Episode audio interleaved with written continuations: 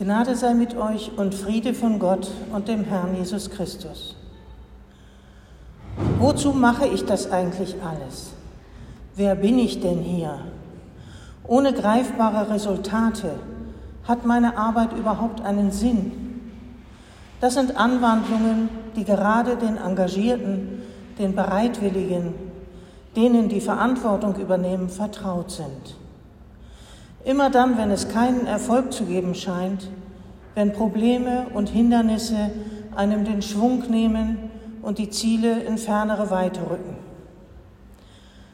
Je mehr das eigene Tun eine Herzensangelegenheit ist, je weniger es einen Zweck in sich selbst hat, sondern anderen zugutekommen soll, desto empfindlicher wird man bei Niederlagen. Desto bitterer empfindet man das Scheitern und neigt dazu, alles für sinnlos zu halten.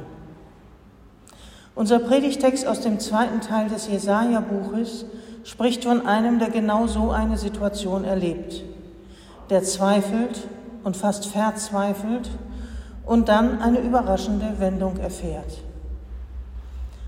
Ich lese aus Jesaja im Kapitel 49 die Verse 1 bis 6. Hört mir zu, ihr Inseln, und ihr Völker in der Ferne, merkt auf. Der Herr hat mich berufen von Mutterleibe an. Er hat meines Namens gedacht, als ich noch im Schoß der Mutter war. Er hat meinen Mund wie ein scharfes Schwert gemacht. Mit dem Schatten seiner Hand hat er mich bedeckt.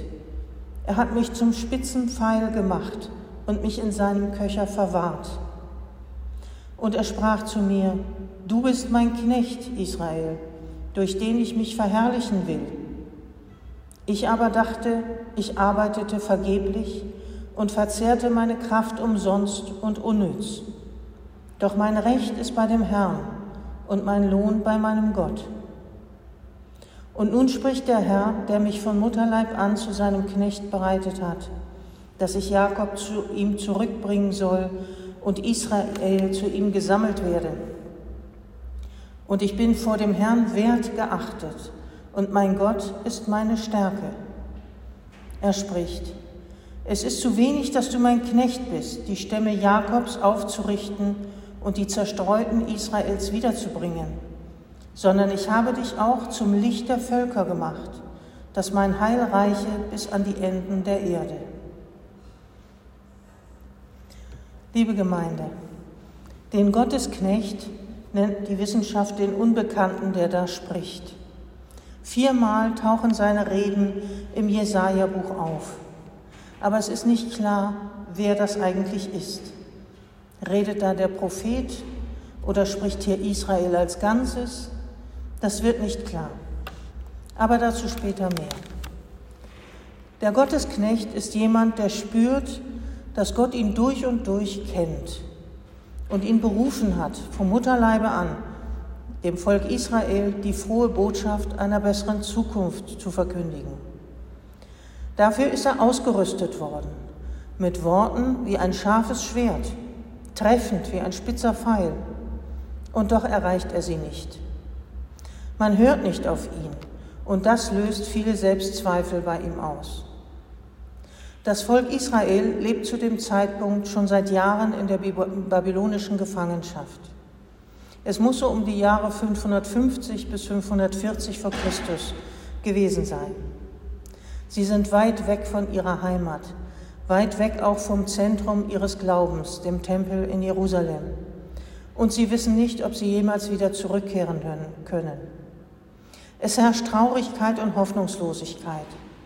Sie müssen sich neu ordnen, neu erfinden, aber ihnen fehlt die Kraft dazu, der Mut und der Optimismus. Aber Gott lässt weder seinen Propheten noch sein Volk im Stich. Er holt Jesaja aus seiner Depression und baut ihn auf. Er hilft ihm auf mit der Kraft seines Wortes. Und mit neuem Mut spricht der Gottesknecht, ich bin vor dem Herrn wert geachtet und mein Gott ist meine Stärke. Wer könnte besser eine Trostbotschaft verkündigen als jemand, der sich von Gott gesehen und geachtet fühlt? Denn Gott erweitert sogar seinen Auftrag. Er setzt Vertrauen in ihn, dass er das Licht der Völker sein kann. Schon die frühchristlichen Gemeinden haben die Parallelen zwischen dem Gottesknecht und Jesus Christus gesehen. Jemand, der einen göttlichen Auftrag hat, und zwar vom Moment seiner Zeugung an. Jemand, der eine Botschaft von Trost und Befreiung für Israel hat und durch die Kreuzigung als scheinbar erfolglos dastand. Doch geht von beiden eine Botschaft der Rettung und der Hoffnung aus, die nicht auf Israel beschränkt bleibt, sondern die Inseln und die Völker in der Ferne erreicht. Dass wir heute Gottesdienst feiern können und Jesu Botschaft kennen, ist der Beleg dafür, dass sowohl der Gottesknecht als auch Jesus selber am Ende Erfolg hatten und ihrem Auftrag gerecht geworden sind. Denn wir sind diese fremden Völker, zu denen Gott die frohe Botschaft sendet. Jesus gibt am Ende des Matthäusevangeliums seinen Jüngern den Taufbefehl. Geht hin in alle Welt und macht zu Jüngern alle Völker. Tauft sie auf den Namen des Vaters, des Sohnes und des Heiligen Geistes und lehret sie halten alles, was ich euch befohlen habe. So heißt es am Ende des Evangeliums. Aber dass Jesus begriffen hat, dass sein Auftrag sich nicht auf Israel beschränken konnte, sondern eine Botschaft für die ganze Welt und für alle Völker ist. Daran hat die kanaanäische Frau, von der wir im Evangelium gehört haben, einen großen Anteil. Mit ihrem Glauben und mit ihrem Insistieren hat sie Jesus klargemacht, dass er den Blick weiten musste auf die Heiden, auf die Nichtjuden hin, was ermöglicht hat, dass eines Tages auch wir fernen Völker seine Botschaft hörten. Gott beauftragt, er sucht sich Menschen, damals wie heute. Menschen, die seine wichtigen Worte verbreiten, die Propheten des Alten Testaments und des Neuen Testaments, sein Sohn Jesus Christus selbst, die Jüngerinnen und Jünger Jesu, die nach seinem Tod mit der Kraft der Auferstehung und mit seinem Wort weitergemacht haben, die die Botschaft verbreitet haben, wie der Apostel Paulus, bis hin zu denen, die die Botschaft heute verbreiten, ob in Gottesdiensten oder in sozialen Netzen. Gott beauftragt und sucht sich Menschen. Ich bin vor dem Herrn wertgeachtet und mein Gott ist meine Stärke. Das ist wunderbar. Gott sieht mich. Es kommt nicht auf meine Anstrengung und mein Tun allein an, denn hinter dem Tun des Gottesknechts, hinter Jesu Tun, hinter unserem Tun als Christinnen und Christen steht Gott mit seiner Kraft und mit seinem Wort.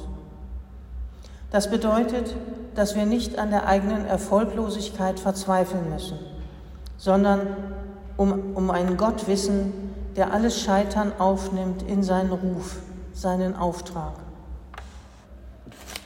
von einem Gott zu wissen, der sogar durch den Tod zum Leben führt. Mit solcher Erfahrung können wir hinausgehen in die Woche, in unser Leben, in unsere Aufgaben, wie auch immer sie scheinen mögen. Das Recht darüber zu entscheiden liegt allein bei Gott. Bei ihm liegen die wirkliche Anerkennung und der Lohn. Er gebe uns Kraft für alles, was vor uns liegt. Und der Friede Gottes, der höher ist als all unsere Vernunft, bewahre unsere Herzen und Sinne in Jesus Christus, unserem Herrn. Amen.